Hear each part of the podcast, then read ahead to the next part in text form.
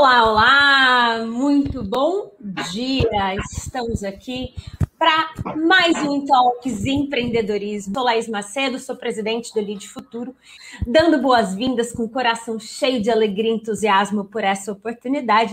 Marisa Perário, você que é fundadora e CEO da Procorpo, seja muito bem-vinda ao Talks empreendedorismo e já seja bem-vinda nos contando, sem falar o que você faz, mas me contando quem você é. Quem é Marisa Perário? Marisa Peraro. Não, primeiro a gente tem que agradecer a oportunidade, né? Faz parte aí é, dos praxes, né? É, quem é Marisa Peraro? Ai, Laizinha, sempre começando pelo mais complicado, né? Uh, Marisa Peraro é uma pessoa simples, né? Quis colocar isso na nossa pauta aí, essa palavra né, na, nossa, na nossa pauta. Mas, é, enfim, eu tenho 43 anos, sou mãe de três filhos, né? É, uma escadinha assim, né? 8, 9, 10.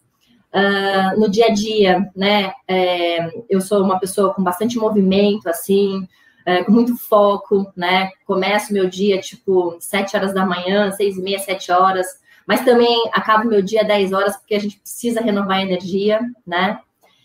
E é isso, eu sou uma pessoa, no mínimo, assim, empreendedora brasileira, ali, ó, não reclamo, eu sei, às vezes dá vontade, mas eu não reclamo, vira página. Essa coisa toda que você já conhece, a gente vai falar aqui nesses próximos 60 minutos, bastante. Com certeza. Bom, Ma, é, admiro muito a Marisa mãe, a Marisa mulher, Marisa ser humano. É, quando a gente fala de simplicidade, ela está sendo até modesta ao trazer essa palavra para a nossa pauta.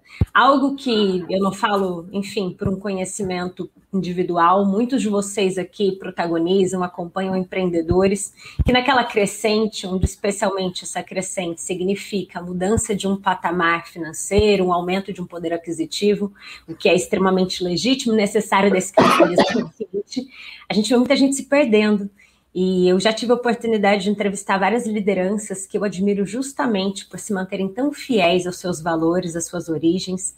Obviamente, a gente tem que desfrutar desses saltos que a vida, pelo nosso trabalho, nos possibilita, mas desfrutar com consciência, coerência e sempre muito, muito, muito verdadeiro aquilo que de onde nós viemos, né? Nada nos tira. É importante para onde a gente está indo, mas a gente tem uma história, uma bagagem para carregar com a gente. Mas eu queria voltar à história da Procorpo porque é muito interessante o modo como esse business começou. No geral, especialmente aqui neste ecossistema empreendedor existente atualmente, o que a gente vê muito, muitos negócios nascendo por necessidade, por oportunidade na realidade. A pandemia muda um pouco para essa, essa nova configuração de empreender por oportunidade diante, então, do desemprego. Mas qualquer que seja a motivação, nós encontramos ali pessoas fazendo estudos de mercado, mapeando seus ambientes, encontrando dores e caminhando então na solução de construção de soluções. Mas Marisa, Procorpo não foi exatamente assim. Ela começou de um jeito é, bastante inusitado ou pouco comum, especialmente porque estamos falando de há quase duas décadas, onde essa, essa bolha empreendedora, esses bons termos bonitos aqui, de scale-up, startup, é, MVP, eles não existiam, não. Mas qual foi não. a origem da Procorpo?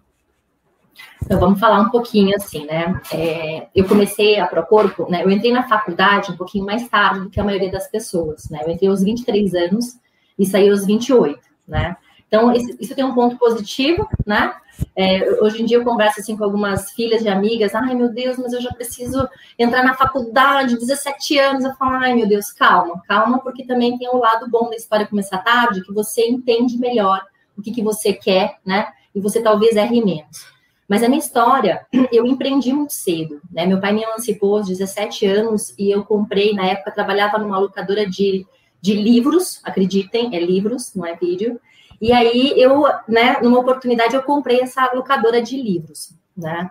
Não tinha gestão nenhuma, 17 anos, enfim, não deu certo, fui até os 22 e fali. Eu gosto muito de falar dos erros, né, lá, porque os erros eles trazem muito conhecimento para a gente. Eu brinco que eu tenho vários MBAs, valores que eu já gastei em vários erros que assim são MBAs que eu levo para minha vida, né? A livraria foi uns quatro, cinco MBAs aí brincando. Mas aos 22 anos eu fali, deu, deu ruim, né? Não sabia gerir, não sabia, né? É, enfim, não sabia o que era um fluxo de caixa, não sabia muitas coisas. Bom, decidi fazer administração aos 22 anos, né? Entrei aos 23. É, e nesse período, né, eu trabalhava também, enfim, e é, é, foram anos assim que eu conseguia, na faculdade, identificar os meus erros na parte de empreendedora que eu sempre fui. Eu brinco que é, todo mundo fala e é verdade, parece que a gente tem um bichinho, né? Bom, na época de fazer TCC, eu já estava com 26, escolhi o tema. Eu lembro que eu estava é, na biblioteca da faculdade, me formei na Unimed, Piracicaba.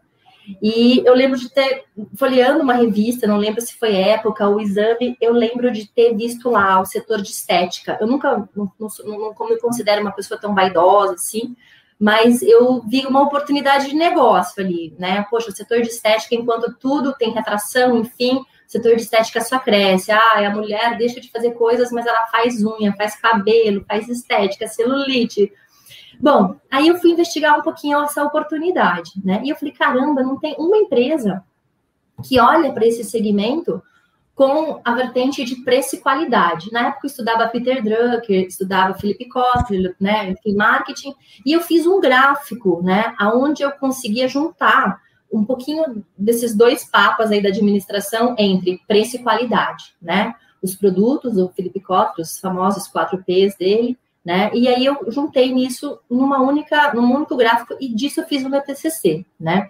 Um modelo de negócio que pudesse ter método, pudesse ter alguma forma de é, controle, porque né, esse mercado de estética é um pouco mais aberto, e nesse meio tempo eu fui um pouco mais a fundo, eu cheguei a fazer até a parte de é, precificação, que seria montar um modelo de negócio nesse sentido, né? E quando eu fui ver isso, eu falei, caramba, uma máquina, vou dar um exemplo, né? A gente faz um procedimento aqui chamado carboxterapia, que é uma agulhinha que entra oxigênio, enfim, para celulite, gordura. E uma máquina na época custava tipo uns 6 mil reais, 7 mil reais. E 10 sessões desse procedimento custavam 2 mil, 2.500 reais. Eu falei, caramba, né? Uh, um, um, um, cliente, quatro, quatro, três clientes e meio compram uma máquina dessa. Mas por que cobrar tão caro? Por que não cobrar, sei lá, deixa, deixa eu fazer esse cálculo aqui de novo, né? Um pouquinho de preço e qualidade. Eu falei, caramba, tem uma oportunidade aqui de oferta e demanda, de você colocar quantidade. Então, você consegue atingir, de repente, é, um nicho de pessoas que não tem aquela acessibilidade de pagar 2 mil num, num, tratamento. Vou colocar mais ou menos 500 reais nesse tratamento, porque também tinha algumas coisas de insumo que não tinha como não ter nessa conta. E aí falei, caramba, né? Para quê? Então, três vezes menos do que o mercado é, fazia na época. Bom, foi assim que eu fiz meu estudo. E quando eu me formei, né? Na época, enfim, era casada, né? E e eu, e eu, com o meu esposo, na época, falei, olha, preciso começar esse negócio. Eu tinha duas, duas, duas formas aí. Eu gostava muito de RH também, ou empreender, né? Aí, na época, pensei, não, né? Se der errado, eu ainda consigo voltar a estudar, né? Apesar de já não ter 17 anos. Bom, foi aí, aí a gente vendeu a moto, no caso, né, do meu ex-marido na época. E a gente, com o dinheiro da moto, lembro como se fosse hoje, 17 mil reais hoje a gente foi o dinheiro que eu tinha ali para comprar móveis, montar uma clínica pequena. É, os só que tudo eu comprei tudo em 10 vezes, eu lembro até hoje, parcelei tudo. Então, os 17 foi o primeiro mês, né? E foi muito bacana, assim, que no primeiro mês eu já consegui com break-even, né? A gente começou fazendo mídia digital, né? Então, hoje até, às vezes, eu fico assim, eu faço muita mídia digital, a gente gasta uma grana. A gente evoluiu, assim, junto com mídia digital nesses 15 anos, muito, né? A gente é, tem uma propriedade em números aqui muito grande. Mas foi assim, aí é, é, eu montei a Procorpo, em primeiro mês já tive um break-even bacana, segundo, terceiro, né? É, e foi assim, foi o meu TCC, foi uma oportunidade ali que, que apareceu. E quando você começou a Procorpo, quando você estava aí com seus 17 mil reais, sua primeira loja, essas parcelas a perder de vista, você já tinha ideia, Márcia? Já tinha essa ambição dentro de você de é para lá que eu tô indo, eu quero ter mais de uma dezena de lojas sim, eu quero ter muito mais que isso? Ou foi meio orgânico esse crescimento? Qual era a dimensão da tua ambição nesse momento? Não foi orgânico, foi surpresa mesmo, né? Mas aí, aí, aí começa a questão né, da simplicidade, do foco, do método que eu sempre falo. Então, assim, naquele momento, é, a Procorpo, para mim, ela era uma forma de ganhar dinheiro, sobrevivência, de você ter ali o seu dia a dia, né, empreender, assim, eu nunca tive, assim, eu brinco, eu não tenho carteira de trabalho, não tenho, não tenho, porque com 16 para 17 eu já trabalhava na livraria, mas era aquela coisa sem, sem registro, né, vai, 20 anos atrás. De repente, a coisa se organiza, não tenho carteira de trabalho, assim. Esse dia eu fui falar, gente, não tenho PIS, eu acho que não tenho PIS, eu não sei o que é PIS, eu não sei se minha contabilidade tem PIS, eu não tenho PIS, né? E eu devo ter PIS, mas eu nunca vi esse PIS, enfim. E aí, é, enfim, na, naquele momento era, era o que eu tinha para sobreviver, como hoje alguém abre uma empresa aí, vai vender o doce ou um Uber, a pessoa está começando, ou enfim, né, cai cai também, né? Eu tive uma queda, né? Então, assim, falir não é bacana, né? É, você ter que fechar uma empresa dói, dói, né? Você dever para as pessoas. Geralmente, quando você fecha, dificilmente no Brasil você consegue fechar ou falir uma empresa sem ficar devendo, né? Eu lembro que eu demorei, sei lá, uns 4, 5 anos para ficar pagando Receita Federal, porque os tributos você não paga, né? Você tenta pagar funcionário, você pega, tenta pagar o que está na tua frente, mas o restante vira uma bola de neve. E aí, depois que eu propor eu conseguir sanar essas dívidas todas. Mas naquele momento era para pagar as contas. Eu não tinha propósito. Hoje eu vejo as startups, né? Naquela época não se chamava startup, era é. CNPJ, empresa aberta, né? Mas eu, hoje eu vejo as empresas elas elas começando já com propósito, né? É, eu não tinha, claro, um propósito. Naquele momento, talvez, na faculdade, eu olhando preço e qualidade, eu tinha um propósito intrínseco de, de, de, de formar alguma coisa para as pessoas que não tivessem tanto poder, poder aquisitivo. Eu acho que era esse, só que não estava claro para mim o propósito. O propósito ele foi chegando durante o caminho. O propósito foi chegando quando a gente atendia um cliente e via necessidade de é, separação. Né? Eu, eu, dou um exemplo assim, cara. Um dia eu peguei uma menina que tentava cortou o pulso, sabe? Por conta do corpo dela. Eu falei, não, isso não tá certo, entendeu? Então, o propósito eu comecei a enxergar no meio do caminho, entende? Mas, e aí a coisa foi, foi crescendo, peraí, visão, missão, valores, peraí, eu tenho. Aí você para para reescrever. Mas no momento lá, no momento lá de dar entrada no CNPJ, eu não tinha visão, eu não tinha missão, eu não tinha valores, eu não tinha propósito definido, né? E as coisas elas vão surgindo. Mas qual que é a, qual que são os ingredientes aí de um sucesso, né? A gente vai falar de números. Sempre trabalhei com números, sempre gostei da matemática. E não dessa matemática de ser é, fera no cálculo, tanto é que eu não manjo de Excel. Mas eu sei olhar para um número e ver valor nele e falar, opa, isso aqui está errado ou não. Então, esse raciocínio lógico, eu brinco muito com as minhas crianças, eu falo assim, crianças, olha só, geografia, história, enfim, química, a gente dá uma idinha no Google lá, o Google dá uma orientada na gente, mas matemática, não, mamãe não quer. Vamos lá, vamos, vamos brincar, sei lá, de banco imobiliário, o que for, mas matemática é uma base muito importante para a gente ter, entendeu? E, e, eu acho muito, muito legal escutar isso, né? Marisa também, eu tenho a sorte de tê-la aí como uma grande amiga pessoal e eu vejo isso quando ela se relaciona com os filhos. Eu digo que quando eu tiver filho, eu vou entregar para ela, ela forma esses pequenos empreendedores e me devolve, porque a dinâmica dentro da casa dela é exatamente isso, ela leva esse DNA. E a Má tem uma passagem aqui na fala dela que me, me entusiasma, porque hoje a gente tem muita fórmula, né? Muita receita para empreender. Então, determine seus valores. A gente tem aí um BP, aquele robusto, denso, que já na largada te coloca numa sensação de até um pouco de frustração. Você não tem que nascer com um propósito tão claro. Você tem que nascer com a intenção, que eu sinto que é muito do que veio com a Marisa. Então, vem essa intenção e vem junto essa história. E no meio do caminho é aquilo que a gente fala que é empreender, que é trocar a roda com o carro andando. E dá certo. Vide aí essa história de sucesso. E eu quero, antes de, de voltar para uma provocação que o Thiago trouxe, que também é algo que me interessa, mas você falou aqui sobre parte do seu propósito, você ir descobrindo ao longo do caminho, faz uma referência, por exemplo, a uma pessoa que tentou suicídio por não aceitar o seu corpo. Infelizmente, algo que nem nos surpreende, porque a gente sabe que isso está aí. Mas a gente também está falando de um país, de um mundo que se transforma. A estética antes, ela seguia quase a norma ali da obrigatoriedade do corpo perfeito. Perfeito dentro das normas que as revistas, que a mídia ditava. Essa desconstrução do corpo ideal, ela é muito importante para todos nós, especialmente nós mulheres, né, que por muito tempo vivemos tão escravas desses modelos no, dos quais a gente não alcançaria, né? Não faz parte um, do meu biotipo ser uma pessoa alta e magra, não é nessa vida que eu vou ser dentro daquilo que eu sou, minha potencialidade naquilo que me prende.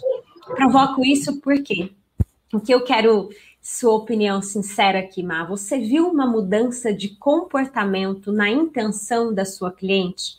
Havia de fato aquela busca antes por um padrão, por uma regra, e hoje talvez algo muito mais ligado a uma primeira pessoa, a uma autoestima, aquilo que eu faço por mim, e não necessariamente por regras ditadas por uma sociedade do corpo perfeito, esse crime que fizeram aí com a gente a vida toda. Existe essa mudança de comportamento? Você sente isso hoje da motivação da sua cliente em pisar no corpo e então desfrutar ali das tuas soluções e dos teus serviços?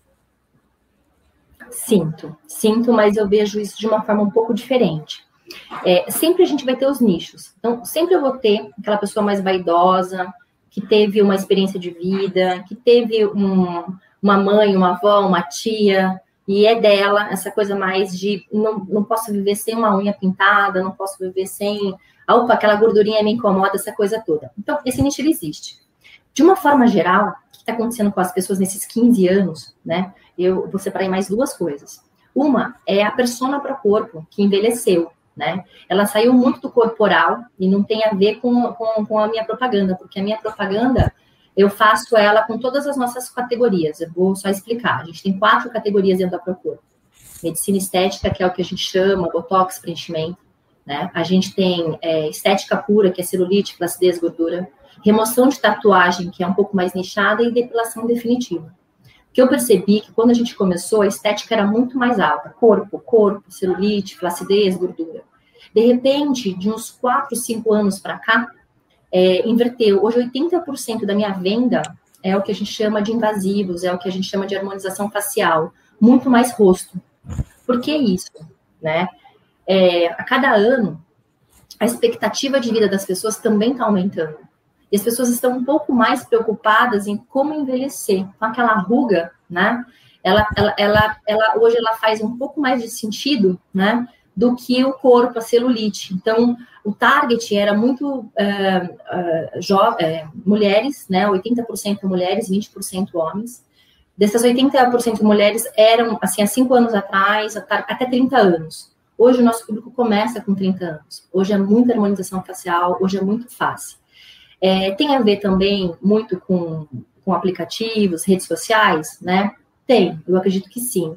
Mas junto disso, existe sim uma vertente um pouco mais natural que na Procorpo a gente sempre lança campanhas, né? Você, você consigo mesma, né? Essa questão, calma, é, eu, eu, não gosto muito, assim, a gente faz muitas reuniões com os nossos profissionais de não oferecer, não, não oferecer o que o cliente não precisa. É uma regra que a gente tem muito clara aqui, né? Então, às vezes, a boca já tá legal, eu tenho uma boca fina, eu quero, é aquele algo a mais, é aquela harmonização né? Ah, eu tenho uma gordurinha, vamos tratar ela. A gente, eu falo muito para as meninas, nós não somos clínica de emagrecimento aqui. A gente é estética, a gente é melhorar aquela coisa que não está no acordo.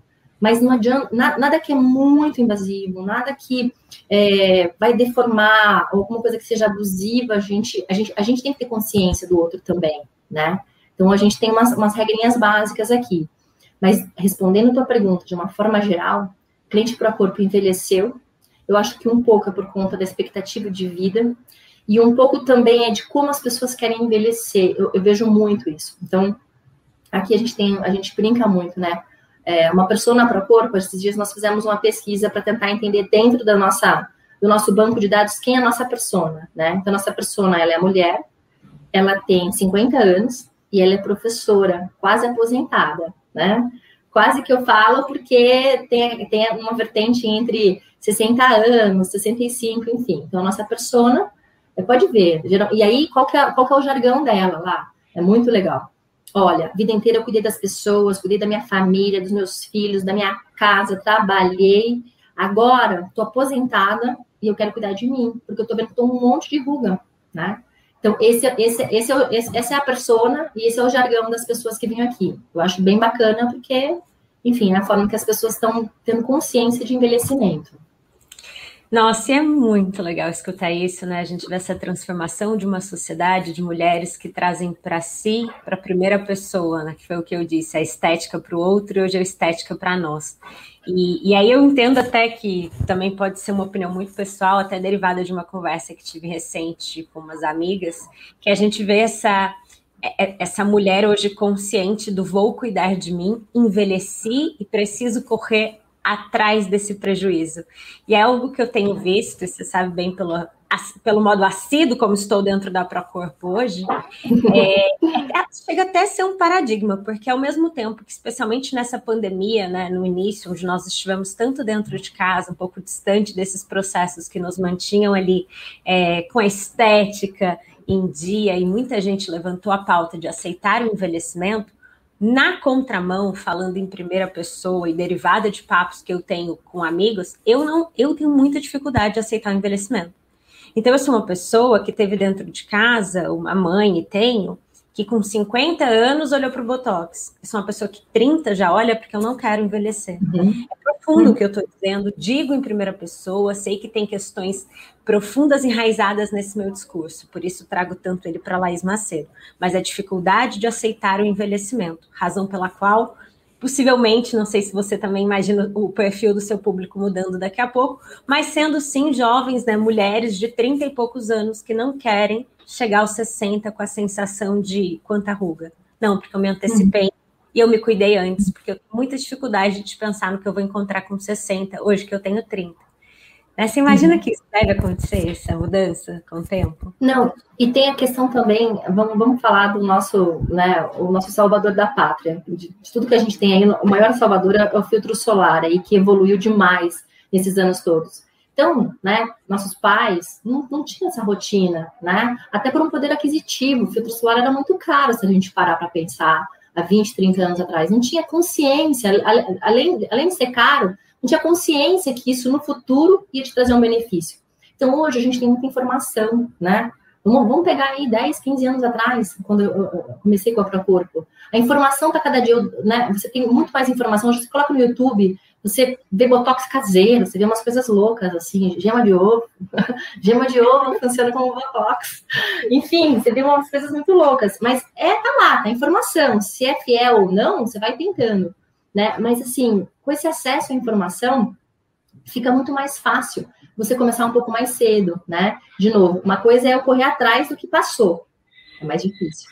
Outra coisa é eu pensar no futuro, já com 30 anos, já com 25, né? Então, algumas pessoas com aquela ruguinha um pouquinho mais é, é, forte, já incomoda com 25, né, Laís? a gente tá aqui, ó. E tudo bem fazer, desde que não seja uma coisa que, tipo, ela não precise, né? Não existe também, ah, 18 anos fazer um botox? Tenho, tenho casos. Tenho casos de pessoas que vêm procurar com 18 anos. Não é o momento, não é o momento. Mas, de novo, às vezes não é, não é, com 18 anos é a questão da remoção do pelo, né? É, é às vezes a questão da celulite, 18 anos. Como é que a gente trabalha uma proatividade? Como é que a gente trabalha um pré-tratamento, né? Para não chegar lá na frente. Então, sim, as pessoas estão com mais consciência. Tem o lado negativo disso, né? Redes sociais, que todo mundo é perfeito, essa coisa toda de filtro, e vamos fazer, e aí você vê aquele bumbum, aí depois você vê nas, naquelas revistas é, caras da vida, ah, não, olha lá, a Paola tem celulite sim, né? É óbvio, a maioria das pessoas tem celulite, as pessoas têm gordurinha, tá tudo bem ter um pouco, né? A questão toda é, e me incomoda, eu quero ficar melhor, né? E aí a gente tá aqui para isso. Mas sim, existe uma consciência maior hoje de, de como envelhecer. Interessante isso, né? De, de olhar para essa estética preventiva que reflete muito também hoje a transformação na área da saúde, muito clara no, no, modelo da Prevent de saúde preventiva, né? A gente se antecipar a tudo. Antes de voltar aqui para uma outra pergunta aqui, tem a pergunta do Tiago, tem algumas reflexões aqui que eu quero escutar. É, o Eduardo trouxe uma provocação que vai de encontro com o que a gente diz agora. Você trouxe, então, quem é a persona pro corpo. Ontem à noite, assistindo o CNN, o Leandro Carnal falava sobre a saúde masculina, a relação do homem com a saúde, com o bem-estar. O quanto o homem tende a ser uma pessoa mais negligente ou que, enfim, não prioriza é, a sua saúde, seu bem-estar, até essa questão da beleza nunca foi uma questão muito pauta do homem, portanto, enfim, até preconceitos. Eu digo isso porque o Eduardo fala que o público masculino. Nós somos largados mesmo? Bom, Eduardo, é o que as pesquisas dizem. Karnal disse ontem no Conexão CNN números e, e, dados que comprovam de que sim, vocês não priorizam tanto como nós mulheres, tanto a saúde quanto o bem-estar. E aí o Eduardo pergunta: estamos melhorando um pouquinho? E a reflexão e o questionamento para a Marisa é: a Procorpo tem algum produto ou ação específica para atrair os homens? Já que, como você colocou hoje, eles não são essa persona Procorpo? Uh, a gente trabalha muito com marketing digital aqui, né, Laís? Então, na verdade, é, eu coloco o seguinte: o homem ele está ele tá dentro desse cenário, né? Mas sim, é, é, do que era há 15 anos atrás e do que é hoje, sim, o homem está muito mais inserido. É, como, de novo, é, eu, eu, brinco assim, eu não sei, como a gente faz muito marketing digital, eu não sei qual é o valor do bolso da pessoa que está atrás. Vamos dar um exemplo, eu estou lá procurando, eu quero rejuvenescer. Né? Ela vai no, no Google, Instagram, Facebook, nem tanto a gente aparece como, né, como post, mas no Google é muito search que a gente chama, né? E aí, é, a pessoa que está buscando, eu não sei o tamanho do bolso dela e também não sei o tamanho da autoestima, né? né? A gente brinca assim aqui na Procorpo, a gente fala assim, ó, é, o bolso da pessoa é do tamanho da autoestima dela, né? Porque tem gente que, que você vê ali, ó, que super economiza para poder fazer o tratamento, e tem gente que tudo acha caro, então é muito relativo. Eu, a, gente, a gente aqui não julga, né? É, até porque esse método de captação de cliente, é, é importante a gente falar depois um pouquinho, é, é, é uma coisa que eu não sei o bolso da pessoa que está atrás procurando, né? Enfim. E aí, o que, que acontece com os homens? Os homens, eles estão inseridos nesse contexto. Eu não sei quem é homem, quem é mulher, tá lá, rejuvenescimento. Então, vai muito de quem, de quem busca. Mas quais são os procedimentos mais procurados aqui pelos homens? Um pouco, assim, ainda de, de oh, a gente brinca, né? Mas é depilação nas costas, botox na axila, para não ter muita transpiração, né? E barba, né? Depilação na barba, essa parte de barba, um pouquinho de foliculite. Então, o homem, quando ele vem procurar, a maioria deles vem com problema, né? Não que o celulite não seja um problema, mas é uma coisa assim, eles enxergam uma coisa um pouco mais patológica, né? Ou, é, ou, muita remoção de tatuagem também. Gente, eu tenho muita remoção de tatuagem. Acho que a remoção de tatuagem no público é 50-50. Então é muito engraçado que o cara, o cara tatua Juliana, depois risca, Mariana, depois risca, Tatiana. a gente tem histórias e histórias de tatuagem maravilhosas para contar, assim, sabe? E, e aí, remoção de tatuagem é um público mais, mais, assim, eu posso dizer assim, que é meio a meio, né? enfim, mas de novo, é um problema, sabe? É aquela coisa assim, meio que a gente brinca, é patológico, eu tenho que tirar a ex-namorada aqui, como é que eu faço isso? Mas no geral, né?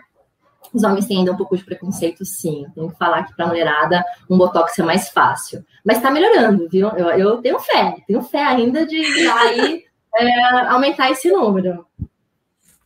Tem muito cliente potencial orbitando esse mercado, sim. Até Ricardo Nicolucci aqui comenta com a gente que vocês estão se cuidando um pouco mais, vocês vão se cuidar cada vez mais. O Procorpo está aí para isso, meu público post aqui, porque eu sou suspeita, né, gente? Como eu já disse desde o início, cliente Procorpo aqui. E aí, Mar, você comentou algo e já falamos um pouquinho disso, já sentei para aprender com você é, em relação a dados, né? O futuro é, são dados o futuro ele está baseado na nossa habilidade de reunir dados, saber como trabalhar com eles de forma estratégica e ter neles a raiz da diretriz estratégica do nosso negócio. O teu método de captação de clientes é algo surpreendente. Me surpreende pelo modo como você se relaciona de forma tão estratégica com dados. E aí um segundo elemento que também me surpreende, que é a tua transparência com dados. Eu lembro quando reunimos um grupo de empreendedores do Lead Futuro com a Mar, ela simplesmente entrou no sistema e abriu. E abriu ali número de faturamento, de, absolutamente tudo. Ela botou os números na tela. E o que eu, porque eu provoco? Isso me espanta. Hoje, né, o maior desejo de qualquer negócio é blindar preservar ao máximo os seus números, né? Ganhar dinheiro a gente acaba até colocando de uma forma muito questionável, incorreta, tudo, não faz sentido nada disso, isso aqui é papo para uma outra discussão. Mas a, o modo como você lida de forma tão transparente, consciente com dados, me surpreende. Então eu queria que você pudesse contar um pouco mais dessa sua relação com números, mas também aprofundar e a gente falar desse seu modelo de captação, se é ele o coração do seu business e como é que você desenvolveu é, todo esse sistema, foi de fora para dentro, de dentro para fora, quem sabe vir aí um spin-off da Procorpo para você ensinar outros negócios. Vamos explorar um pouco mais essa pauta, porque ela é muito interessante e todo mundo que está nos acompanhando aqui pode aprender com ela. Então tá, vamos falar um pouquinho, né? Na Procorpo, a gente tem uma forma de trabalhar um funil, né? Então, funil aqui, todo mundo, todo mundo tem muito claro um funil. A loja tem um funil, né? Então, como que a gente faz esse funil? É, nós temos o marketing, uh, vamos falar de números aqui que eu gosto de falar, né? A gente gasta aí algo em torno de 120 mil reais por mês em marketing digital. Eu não faço muito branding, eu, eu, todo mundo aqui, né, tem um jargão aqui, ah, Marisa não gosta de branding, né? Eu acho que branding é o sorriso, eu uso muito essa frase, o branding para mim é o sorriso da minha recepcionista, né? É, é, mas ali eu, eu gosto de resultado, eu sou performance, então aqui pra gente, a gente sabe quanto custa um clique, né? O custo, é, quanto custa esse clique para cada, cada pessoa, né? Só um segundinho aqui que apareceu uma telinha aqui para mim. Então, então esse funil, é, nós temos 16 lojas, né? E as nossas gestoras, elas não têm que se preocupar com captação de cliente. Essa preocupação é dentro de um back-office que eu tenho aqui. Aqui a gente capta, então a gente faz o marketing digital, nesse funil tem o lead. Esse lead vira um agendamento, e a gente tem todas as métricas em, cada, em cada parte do funil. Esse agendamento vira uma visita, essa visita vira uma compra ou uma não compra. Se não comprou, não comprou por quê? A gente precisa saber, cliente por cliente. 6 mil, 7 mil leads por mês, que a gente faz isso cliente por cliente. E aí, se comprou, compra de novo. E aí a gente vai criar um relacionamento com esse cliente. Então, basicamente, numa integração, a gente já passa esse funil. E a gente trabalha para pôr em cima desse funil. Daí saem os desdobramentos, né? Da transparência. Então, assim, 16 lojas, nós temos lojas P, M, G. Lojas P, um faturamento médio de 200 mil. Lojas M, 300 a 400, até virar, de repente, eu tenho loja P virando loja M, eu tenho loja M virando loja G. E loja G, a gente chega a 500, 600 mil reais. Esse é o nosso faturamento hoje, em torno de 3 milhões mês, 3,500. E a gente tem uma meta aí para alcançar 40 milhões no ano, né? Com o Covid, as coisas ficaram bem mais difíceis, né? Assim, enquanto eu vejo muitas empresas, ah, foi super legal, Covid tá, para a gente não foi legal, não foi legal, a gente teve menos 21% no ano passado, né? Óbvio, a gente acaba reduzindo também o custo operacional e conseguiu uma margem positiva, mas foi assim, ó, né? Praticamente zerado. Então, 2020 a gente pega, embala aí numa folha sulfite, amassa e joga fora, porque realmente não foi um mês bacana, não foi um ano bacana. 2021, começamos com tudo gás, agora vai, abril, bah, fecha de novo, né? Então, vai ser um pouco difícil os 40, mas tá lá. Esse, esse ano a gente não vai mexer nesse dash, a gente vai deixar os 40 e a gente vai ver o que vai dar para fazer. Se a gente reduzir, a gente perde um pouquinho aí de, de foco no número, né? Então, dentro disso, né? De novo, dentro desse KPI de funil que todas as lojas têm, então, toda loja, se você pisar numa loja, vai ter um quadro de gestão com os números na parede, desde a pessoa da limpeza, sabe quanto aquela loja é, precisa vender, por isso ela também ela sabe quanto ela servir um cafezinho ou as salas impecavelmente limpas é importante. Falhas a gente sempre tem, mas ela tem que ter consciência que ela tem que sempre fazer o melhor dela, né? É, então, transparência, assim, números estão aí, é, é isso que a gente tem que faturar, é isso que eu sei do potencial, e aí, dentre as 16 lojas, o que, que acontece? Eu tenho um dash consolidado. Esse dash, esse dash consolidado me fala quanto a rede fatura. Então, nenhuma loja pode faturar menos do que a média da rede. E é assim que eu faço a gestão de todas as lojas. As lojas que estão abaixo dessa média, é nela que eu vou atuar. E aí, dentro desse, desse funil, é qual é a parte do funil que ela está abaixo. Então, fica fácil você tendo os dados ali, né, aonde no funil ela não está atingindo, para chegar no resultado da loja. Vou dar um exemplo. A gente acabou de inaugurar a Lapa, né? Lapa foi um case para gente. Então, né? Então, falei para você que a gente, uma loja P tem que faturar 200. Uh, ah, a gente, né? A gente comprou um ponto, enfim, que estava faturando seus 30 mil por mês. No primeiro mês nós faturamos 124. A gente chegou aí quase 70, 80% do valor já do break-even da loja, né? No primeiro mês dela. Como é que a gente faz isso? Tendo base, trabalhando base, tendo pessoas, que é o mais importante do que base, porque sem as pessoas, uma gestora que sabe como a roda anda, sabe como é o perfil para o corpo, então dá muito mais certo quando a gente prepara as pessoas e já coloca já, é só, é só ir andando. Então, é um pouquinho disso, assim, né? Todo mundo sabe meta, então a questão da transparência é muito importante, e todo mundo sabe que a gente funciona dentro de um funil.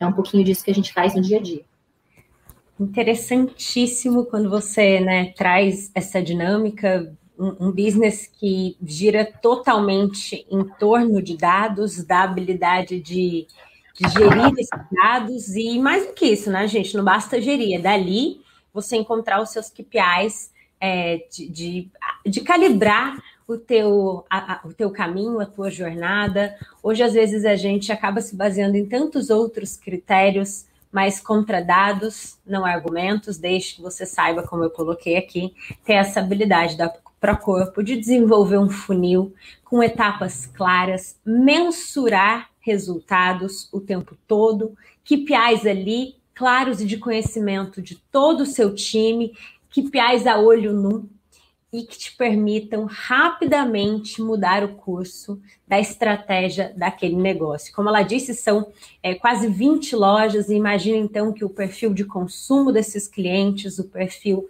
é, de cada uma dessas lojas muda, então é, não, o, o, o, gargalo do, da, da, fase do funil certamente muda de uma loja para outra. Então, assim, é necessário ter uma estratégia clara, bem definida, um time muito alinhado para saber em qual etapa está o seu gargalo e como, como e quando você muda esse curso. E aí eu estou provocando isso, mas porque tem uma outra questão que me, me chama muita atenção, que é, então você tem um funil, você tem tudo isso hoje dentro do seu back-office, você tem uma estrutura que você começa e termina o seu dia olhando para dados. E a loja só recebe ali o desafio, então, de naqueles dados, onde ela não precisa prospectar, ela precisa vender. Mas então, numa loja onde o grande core está na venda, é uma loja comercial, é, e você falou a importância de pessoas, como é hoje desenvolver um time totalmente orientado a resultados e com essa habilidade comercial? Porque eu imagino que você precisa ter é, todo mundo engajado nesse, nesse perfil de vendas, ao mesmo tempo uma liderança, né, uma gerente da sua unidade, imagino que deva ser essa posição, que coloca esse time, é um maestro que faz essa orquestra tocar nesse ritmo dessa meta. É como é que é para você hoje encontrar, gerir, preparar esse time comercial em cada uma dessas lojas? Uhum. Vamos lá. Há dois anos e meio, né, janeiro de 2019, eu deixei de ser a CEO, né? Coloquei é, um braço direito aqui, né, para mim, que é a Patrícia. Importante fazer um parênteses aqui. Patrícia começou comigo há oito anos atrás na loja de Santos, num call center ganhando 800 reais, e hoje ela é CEO, né? Acho muito importante isso, essa questão de evidenciar as pessoas. Para a gente aqui é fatal. Sempre uma vendedora tem, tem condições de virar uma vendedora, a vendedora tem condições de virar uma gestora nessa, nesse plano de expansão que a gente tem. Eu gosto muito, prefiro muito, prefiro olhar para dentro, da, dentro das lojas, ver se alguém tem é, condições de, de devolver aquilo que a gente ensina. Então, a gente olha muito para dentro das lojas, para dentro da equipe, se a gente consegue tirar os nossos gestores ou promoções mesmo dentro da própria Procor, né? Vou para o mercado quando realmente não tem uma opção interna, né? Mas, mas, mas, mas nisso tudo, quando eu saio, né, é, de CEO para virar somente a founder e usar só tênis, né? Não quero mais salto, agora só quero usar tênis, eu brinco. É, por que, que eu faço isso? Eu faço isso nesse momento para poder só fazer a parte estratégica, para poder olhar para frente, aí sim, usar todos esses 15 anos, até então 13, para poder, para onde eu vou? Aí eu consigo, eu consigo é, os meus fechamentos, tá bom? Por, na época, anos atrás, nós estávamos com 11 lojas, hoje 16. Então, olhando para a estratégia, eu consegui crescer, quase dobrar o tamanho da rede em 2019. Então, então eu consigo olhar para a parte estratégica. Como que eu faço isso? Sendo operacional, né? Então, uma coisa que eu faço muito, assim, eu adoro fazer, é entrar na operação. Mas não, não, não com aquela cabeça do empreendedor antigo, ah, os olhos do porco lá só engordam, nunca, nunca esqueço o jargão lá, né? Mas ah, os olhos, o, o, negócio só engorda com os olhos do porco. É, o olho do dono assim. é que engorda o gado. Isso. Nem, nem sei, porque eu não acredito muito nisso. Eu acho que a gestão é diferente. Mas no dia a dia, é, eu gosto muito de entrar na operação. Eu mesmo faço os clientes ocultos. Acho lindo as empresas de cliente oculto, mas eu não, não contrataria, porque eu mesmo tenho que fazer o meu cliente oculto. E toda vez que eu faço um cliente oculto, eu vejo a oportunidade de melhorar um processo.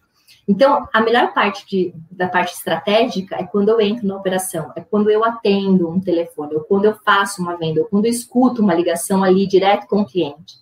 E aí eu consigo olhar para a parte estratégica e mexer no processo, no método, no que, que no que, que o cliente está. Mas a minha visão, e a maioria dos empreendedores esquecem muito disso.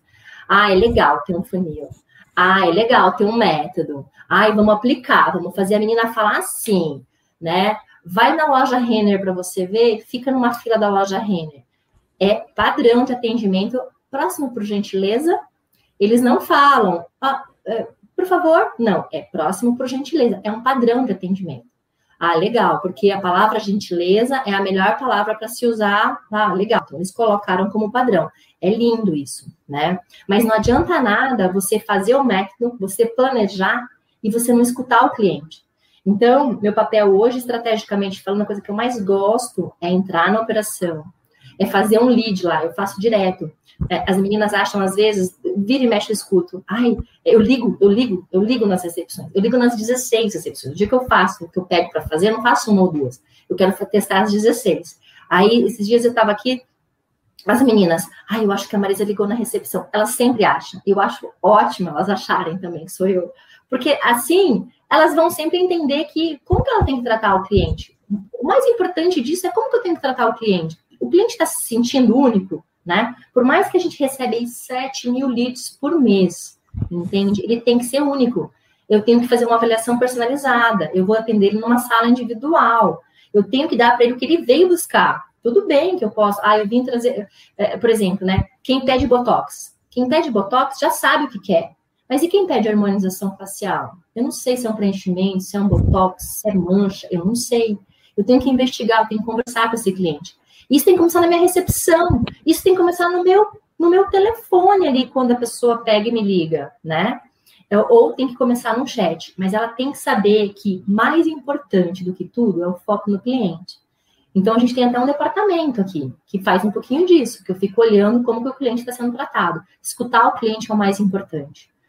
É, essa frase não é minha, mas há uns cinco anos atrás eu participei de uma reunião e eu trouxe muito para mim, né?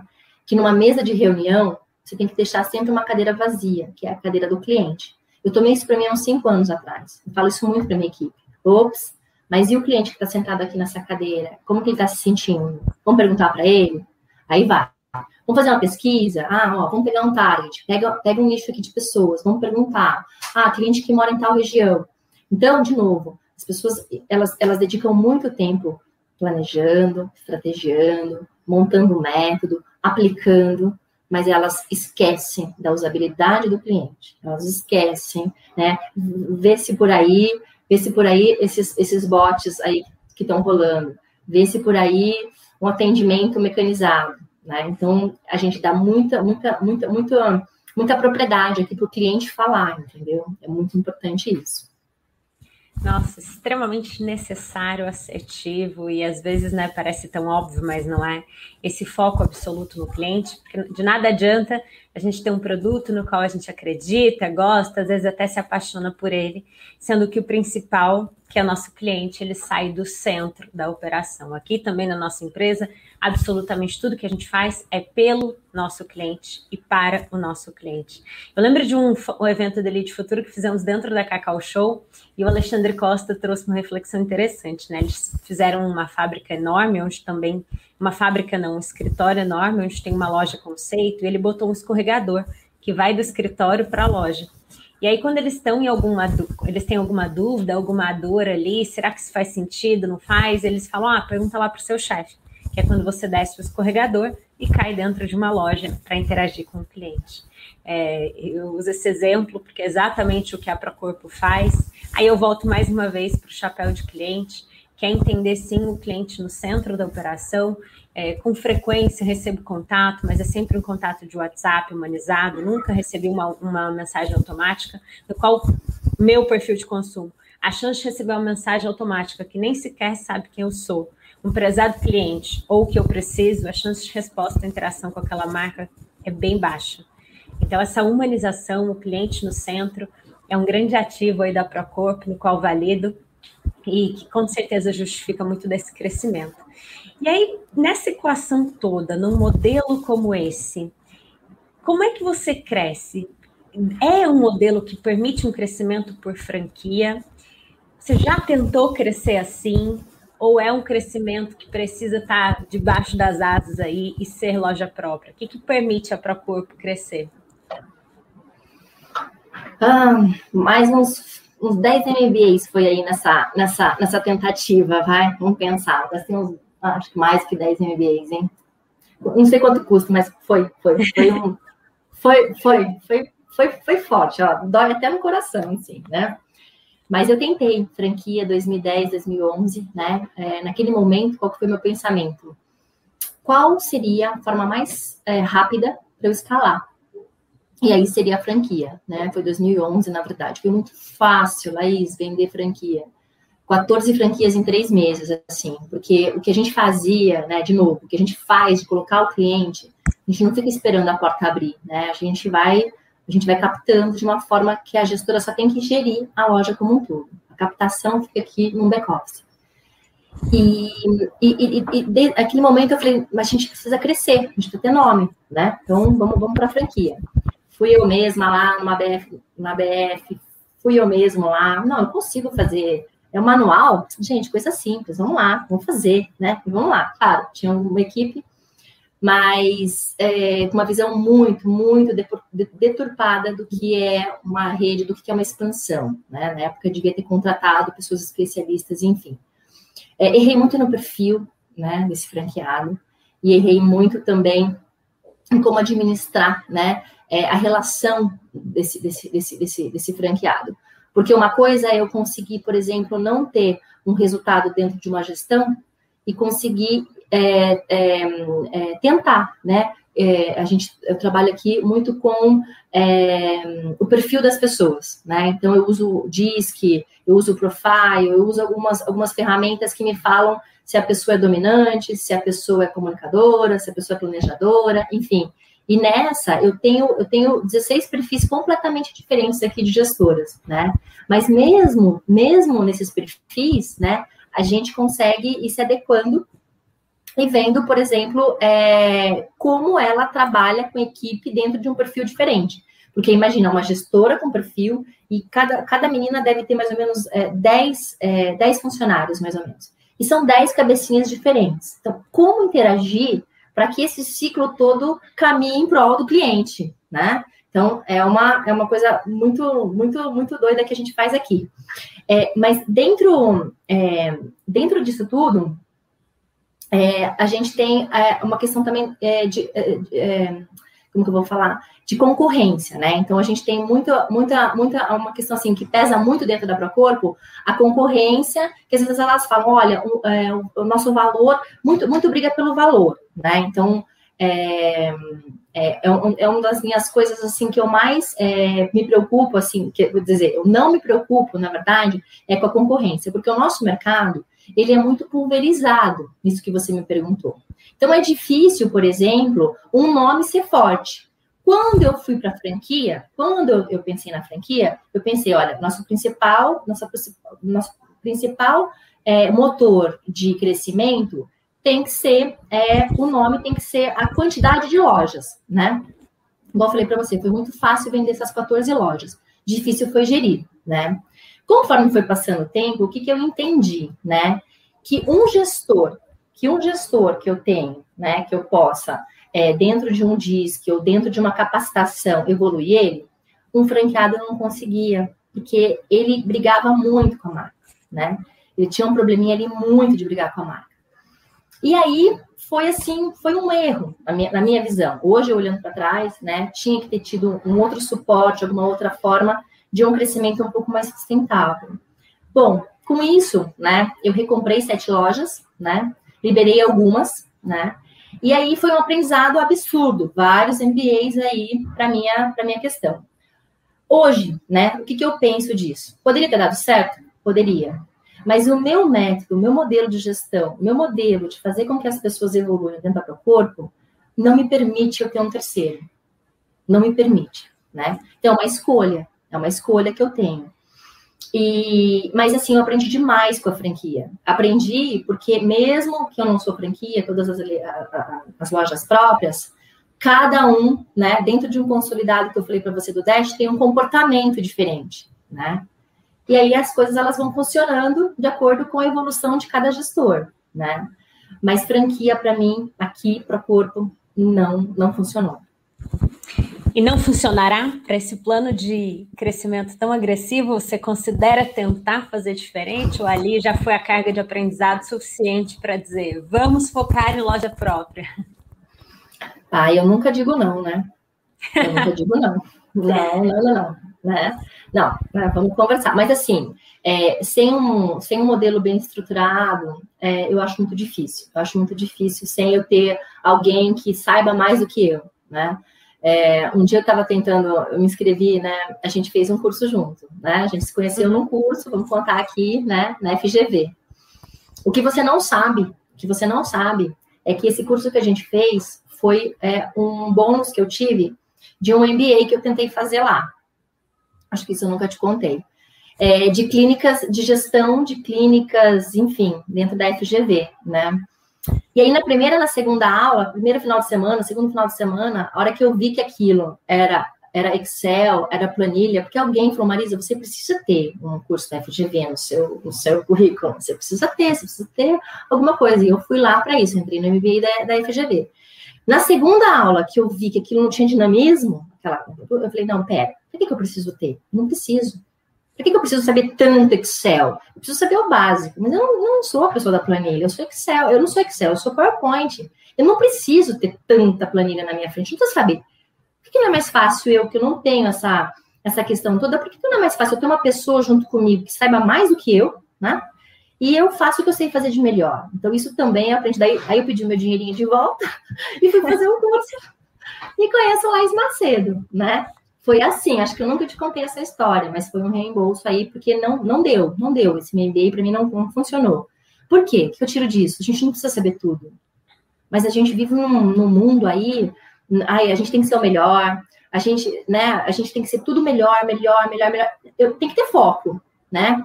Mas às vezes é, isso, isso angustia muito a gente, né? Então você tem que saber fazer a conta também do que você, do que você gosta, para você não perder um tempo em cima de uma coisa que você não vai ter de volta frutos daquilo que você plantou. Então, tudo isso para falar que eu não falo não para franquia, mas hoje eu vejo uma possibilidade muito baixa, porque em cima do, do método que a gente desenvolveu, a gente está num crescimento bem forte. E eu vou apostar por aí, né? Olha, gente, caminhando para o final aqui, já muito dentro daquilo que eu é, provocaria amar, voltando para a Isa aqui da nossa discussão, né, empreendedora, voltando para uma das primeiras perguntas que foi do meu querido amigo Tiago Alves, ele que me deu o privilégio de apresentar esse Intalks Empreendedorismo, preside a Regos Space, além de uma infinidade de outras atividades que no Instagram dele vocês podem acompanhar este líder multidisciplinar, multitarefas. E ele perguntou, Ma, algo que vinha também de uma provocação minha, porque lá no início você falou sobre falir, sobre quebrar e como é importante, né? No Brasil, o erro ele é muito condenado e a gente tem que mudar. Errar é importante, errar rápido, errar barato e, e aprender com os erros. E é óbvio, né? Você não sei se em função da idade ou já da sua bagagem, o erro aí para você virou conhecimento, virou aprendizado, virou força para fazer diferente. Mas no geral, e também você deve ter convivido com esse sentimento, o erro é frustração. Né? Erro te diz ali que será que você é bom mesmo? Você já tentou por esse caminho, já não deu. Então, o que, que você pode fazer diferente? Então, o Thiago perguntou no início aqui, sabe, se não rolou aquela vontade de desistir, como é que foi? Teve algum momento? E aí eu trago para este essa pergunta assim para a gente fazer um grande apanhado de a Marisa que começou lá atrás teve essa força a partir do erro, do recomeço. Nessa jornada então de errar com franquia, de encarar uma pandemia num ano com tantos planos de crescimento, onde você teve que dar alguns passos para trás, não sei se é se é muito justo nomear assim, mas mais uma vez aquela dor de tomada de decisões que tocam no será que vale a pena? E aí, respondendo se teve vontade de desistir, não teve, já emenda com a gente para os empreendedores que aqui estão, para quem aspira a empreender, para quem entra empreende, quer empreender no CNPJ do outro. O que que amar com toda essa bagagem deixa de conselho para quem está aqui nos ouvindo. Você já falou um pouquinho antes sobre foco, sobre coisas que eu acredito muito, mas faz aí esse grande apanhado para a gente que resume um pouco desses 60 minutos desta aula de empreendedorismo. Tá bom. Eu acho assim, é, é, lá no começo, né, aquele momento assim de, de carga, né, aquela coisa assim, ai meu Deus, agora eu tô sozinha, tô empreendendo, eu não tenho um décimo terceiro, né, o empreendedorismo ele tem muito, o empreendedor ele tem muito isso na veia eu não tenho um décimo terceiro, eu não tenho um seguro, né? Então, eu não tenho férias, né? Então, tem muito esse jargão que, que, que nós temos. Então, lá atrás, lá atrás, quando eu tive essa queda aí da livraria, eu não pensei em desistir, porque, né, vai do perfil de cada um. Meu perfil é muito esse, não, eu preciso provar para mim mesma que eu consigo, né? Então, naquele momento, não, pelo contrário, eu tive uma força muito maior. E o foco, né, eu sempre falo, falo, falo, mas é uma realidade na minha vida. Coloquei na cabeça e aí a gente vai. Então, não. Durante a caminhada, aí vem, né, vem as pancadas. Franquia foi uma delas, né, é, Covid foi uma segunda. Tive uma crise em 2015 também, que não foi tanto nem franquia, mas veio uma crise no Brasil que me atingiu um pouquinho aí, bem violenta, então você dá um passinho para trás, sim, tá tudo bem, dá para passa para trás. Eu gosto de falar dos meus passos para trás, porque a maioria das pessoas só coloca as coisas lindas e maravilhosas, tipo redes sociais, e comigo não é assim. Comigo teve vários tombos e cada tombo é um aprendizado, né? Mas no final do dia, né? É, eu acho que as pessoas, de novo, eu falo muito em número. A gente talvez não tenha explorado tantos números aqui. Eu deixo tudo muito aberto mas no final do dia, conselhos, né? A gente tem um monte. Mas o empreendedor ele tem uma dificuldade de não olhar para a margem dele. Né? Não seria a Marisa se não falasse de margem numa entrevista. É, eu falo com margem para todo mundo. Então, assim, tá bom, eu tenho um negócio, estou querendo empreender. A gente faz o cálculo da margem, quanto vai deixar, pelo menos quanto você acha que vai deixar. As pessoas vão fazendo as coisas esperando que as coisas vão dar certo. E tudo bem, muitas vezes dão, né? Mas qual é a margem? Né? Se eu pudesse voltar na Marisa lá de 2006, né, eu falaria isso para ela. Né? Eu não comecei com margem, eu não comecei. O que eu estou falando hoje, eu não fiz, porque eu também só queria que a coisa desse certo. Mas dá para fazer um cálculo, dá para saber quanto vai ser os seus custos, dá para se controlar, dá para se organizar melhor e saber quanto que eu gastei, quanto que eu recebi e quanto é a minha margem. Ai, mas você recebeu em 10 vezes e aqui você teve que pagar em 4. Eu sei, eu sei, essa é a parte difícil. Mas faz do jeito simples. Faz do jeito simples, como se fosse tudo que você gastou, tudo que entrou e quanto sobrou para você. Em percentual, quanto que é isso, né? Então, todo mundo vai falar de, ah, é, ah, tem que ter foco, tem que ter disciplina, organização, tá bom. Eu vou falar de margem. Se, se, se, se eu puder deixar um conselho, meu conselho é margem, né? Olha para quanto seu negócio está dando Outra coisa, dentro do seu, do seu, além de olhar a margem total, olha a margem, Ricardo deve estar por aí, olha a margem de produto por produto, porque isso também é um problema. Você às vezes está achando que você está que você está é, fazendo todas as suas margens de uma forma legal, e aí, e, e aí você tem um produto lá que está te comendo a margem. Então, assim, além de olhar a margem total, olha a margem do produto, né? Então, eu queria deixar isso, Laís. Enquanto todo mundo vai falar palavrinhas bonitas, eu queria deixar uma dica: olhar receita, olhar para os seus números, entendeu? E olhar, obviamente, fazer cliente oculto também é uma coisa que dá muito certo, né? Todo mundo vai falar de coisas aspiracionais. Eu gostaria de deixar esses conselhos operacionais que super funcionam. Essa é Marisa Operário, meu povo. Eu avisei, eu avisei que era uma aula aqui de ousadia, atitude, empreendedorismo, vida real, orientação para resultados. É algo que faz parte do DNA desta mulher empreendedora, desta mãe, ser humano inspirador, dessa amiga, conselheira do Lead Futuro, alguém com quem eu tenho oportunidade de eventualmente sentar, olhar no olho no olho, escutar isso. Vamos falar de número, falar de dados, está gastando quanto, ganhando quanto. E é isso, gente. Empreendedorismo tem sim esse storytelling bonito, desses nossos valores que a gente desenvolve, aflora, tudo aquilo que nos move, esses bons sentimentos, esses que não são tão bons assim, mas que nessa equação a gente termina nesse polo positivo. Mas no final do dia é olhar para números, é racionalizar sim os nossos negócios. É, eu já tinha contado para vocês que seria uma live, então, de muito aprendizado, inspiração. Tenho certeza que vocês saem daqui refletindo. Sempre que eu converso com a Mai, essa conversa termina, mas a reflexão segue me acompanhando ao longo do dia.